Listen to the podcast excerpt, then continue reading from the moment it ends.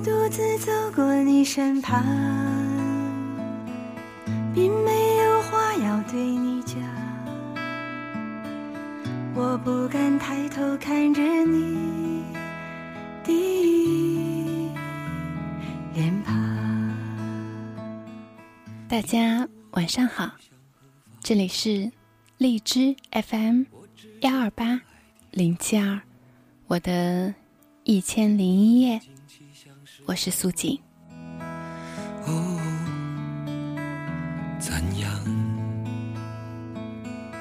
你问我要去向何方？我指着大海的方向。你问我要去向何方？清晨，带着一颗雀跃的心醒来，感谢又一个充满爱的日子。午休，沉思爱的心旷神怡。黄昏，带着感激之情回家。睡前，为你心中的挚爱祈祷。唇间吟诵着赞美诗。今天。跟大家分享纪伯伦的文字，所以节目的开场送上这样清澈清新的一首歌曲：小娟、老狼、花房姑娘。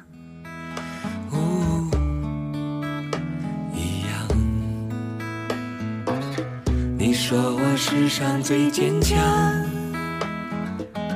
我说你世上最善良。你说我世上最坚强，我说你世上最善良。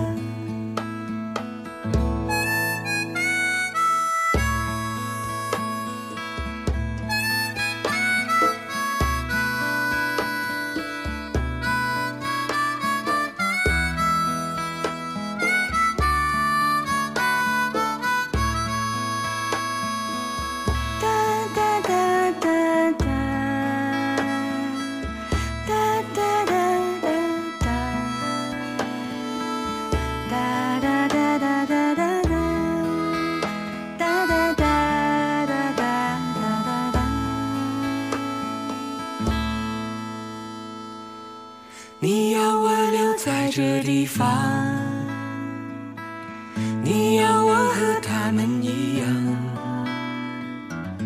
我看着你默默地说，哦，不能这样。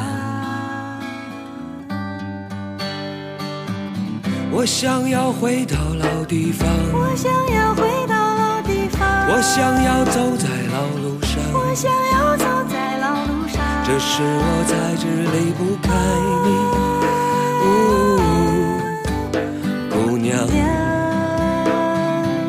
我想要回到老地方。我想要回到老地方。今天是礼拜天，是例行的诗歌日，但是我看了一下这本手边的《先知》，其中选到了这一篇，差不多也是诗歌的表现形式。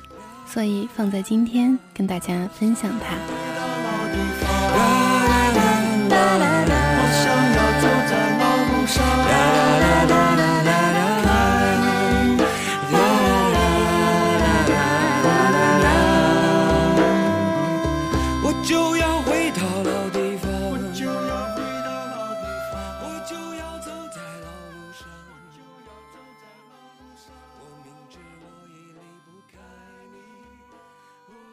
孩子，作者卡里·纪伯伦。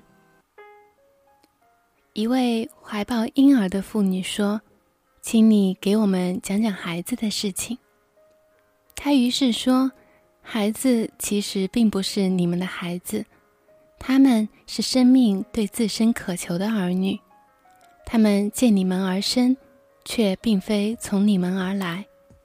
尽管他们与你们同在。”却并不属于你们。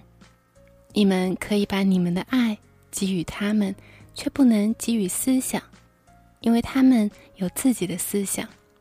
你们可以庇护他们的身体，但不是他们的灵魂，因为他们的灵魂栖息于明日之屋，那是你们在梦中也无法造访的地方。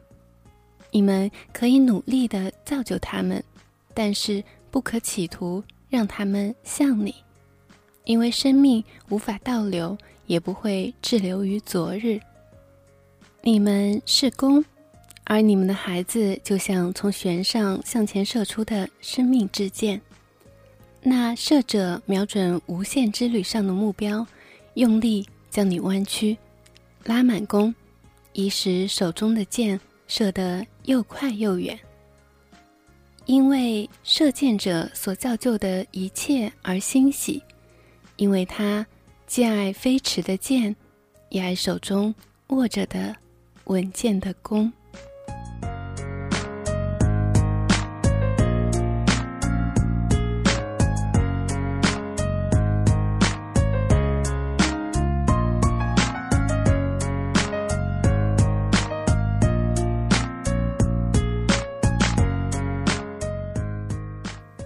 这一篇章来自纪伯伦这本《先知》。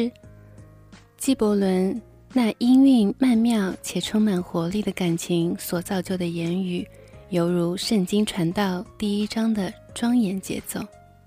如果一个男人或者女人读了这本书，不安静地接受一位伟人的哲学，心中不欢唱着内心涌出的音乐，那么这个男人或者女人。就生命和真理而言，却已死亡。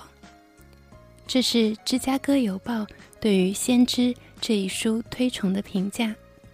我想，任何人初见这样的评价，都会对这本被人们称为诗化的哲学、散文的圣经的经典之作，产生一种冲动，一种强烈的拜读冲动。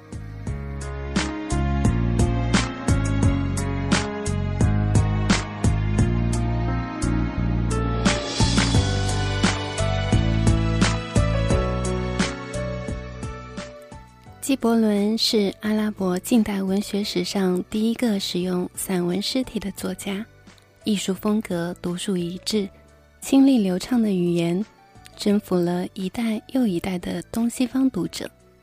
美国人曾称纪伯伦向东方吹来横扫西方的风暴，而他带有强烈东方意识的作品被视为东方赠给西方的最好礼物。一九三一年。冰心先生翻译了《先知》，为中国读者进一步了解纪伯伦打开了窗口，也使这位黎巴嫩文坛骄子在中国有了越来越多的知音。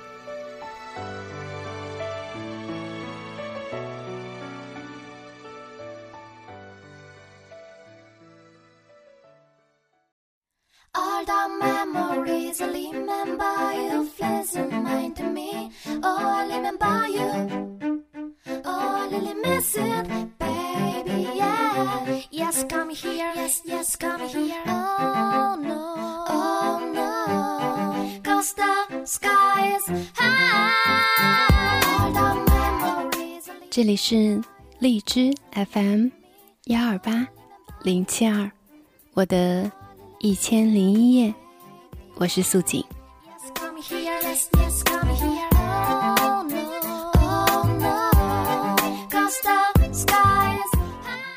每次因为诗歌题材的特殊性，新闻比较精短，所以素锦就会忍不住开启文学常识模式。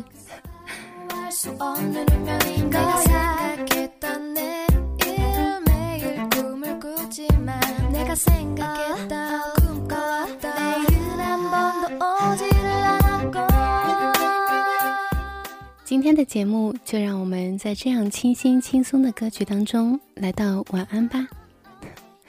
我们明晚不见不散，祝大家有个好梦，有个好眠。Good night。